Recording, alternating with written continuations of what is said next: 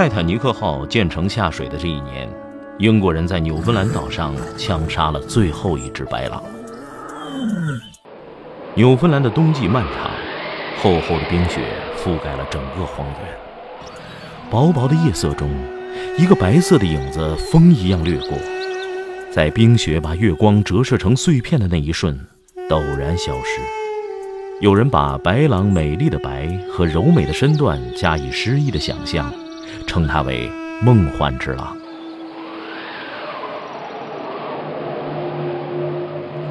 这些长达两米、重逾七十公斤、令人望而生畏的巨狼，总是成双成对厮守，终身相亲相爱。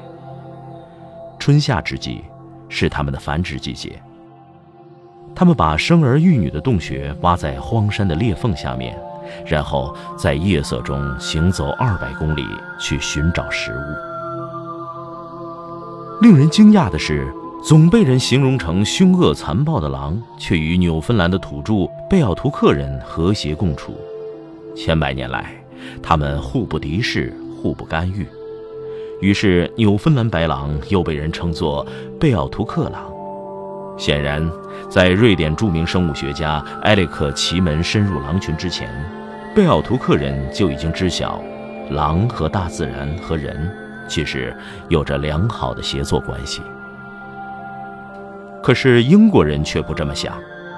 那个时代的英国人满脑子都是屠杀、占领，甚至灭绝。一四九八年的那个黄昏，当小船接近纽芬兰岛时，探险家卡伯特明显的觉得船被什么东西阻碍了。船速慢了下来，是鳟鱼，多得数不清的鳟鱼。纽芬兰的贝奥图克人完全不理解英国人在他们的土地上插上一面旗帜意味着什么，他们一味热情地拿出海狸皮、水獭皮，欢迎着白人们的接踵而至。当欧洲渔民们在纽芬兰的海岸上搭起一排排棚屋，晒鱼干、炼鱼油，打算安居乐业时，他们开始抓捕好客的贝奥图克人，当做自己的奴隶。贝奥图克人只得逃离丰饶的渔场，躲进森林，以采集为生。宣布占领了纽芬兰的英国人继而颁布法令：杀死一个贝奥图克人就可以得到若干领地、牲畜和金钱，这是他们一贯的政策。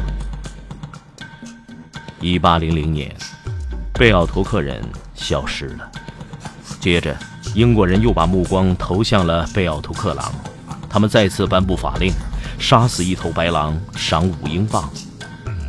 白狼聪明坚韧，昼伏夜出，一日可行二百公里。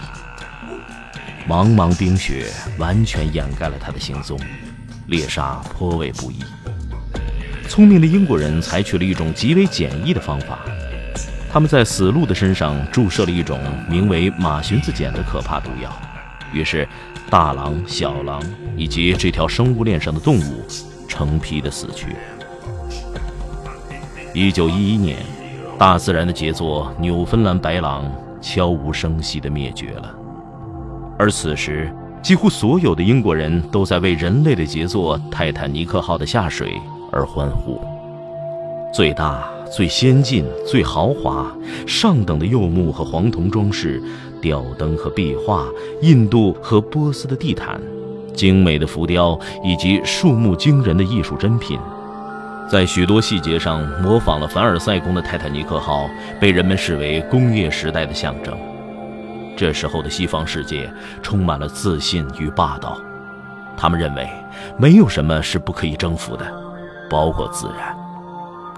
他们傲慢地宣称，这是一条永不沉没的轮船。一九一二年四月十五日，泰坦尼克号在纽芬兰附近撞上了冰山，一千五百余人随之沉入海底。当历史上最大的一次海难发生后，悲伤的人们才明白，人类并不是自然的主宰。在纽芬兰附近的大洋深处，岁月的淤泥缓慢地掩盖着泰坦尼克号的残骸。就像在掩埋一个永远无法愈合的伤口。那岁月的风雨，又怎能吹去大西洋上空贝奥图克人的啜泣和白狼的哀嚎？